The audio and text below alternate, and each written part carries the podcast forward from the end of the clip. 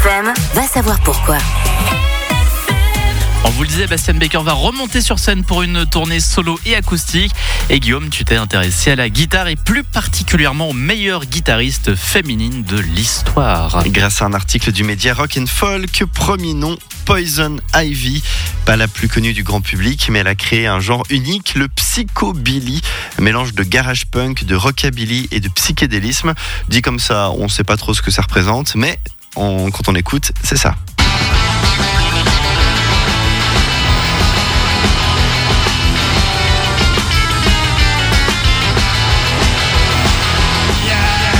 Donc ça c'est pour Poison Ivy. Si je vous dis qu'on cherche une autre maintenant, une chanteuse exceptionnelle qui a bâti un empire et dont un des mots clés pourrait être Destiny's Child, vous me répondez?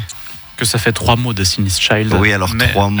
Je dirais Beyoncé peut-être. Oui, elle a un groupe qui l'accompagne et dans ce groupe se trouve Bibi McGill. Elle devient célèbre grâce à ses solos endiablés qui accompagnent parfois la chanteuse comme ici.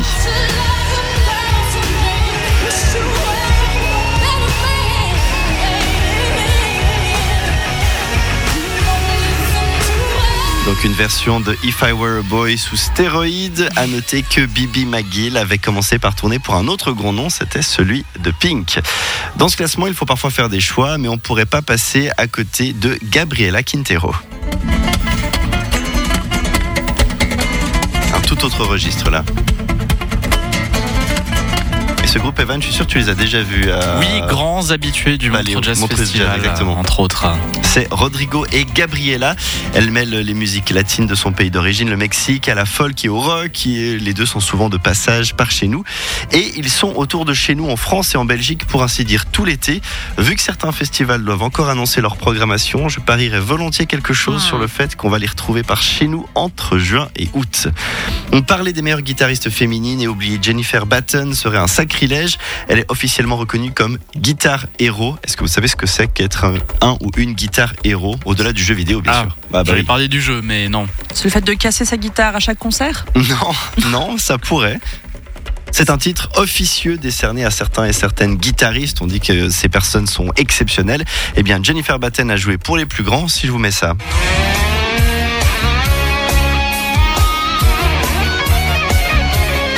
C'est un live. Il me semble reconnaître Michael Jackson, Oui. je pense. Exactement, là on est en plein live avec Michael Jackson, elle était sa guitariste pendant 10 ans, elle aussi est une véritable légende. On va, part- on va continuer à parler de guitare ce matin, ça sera plus tard et sous un autre registre, en acoustique avec Bastien Baker.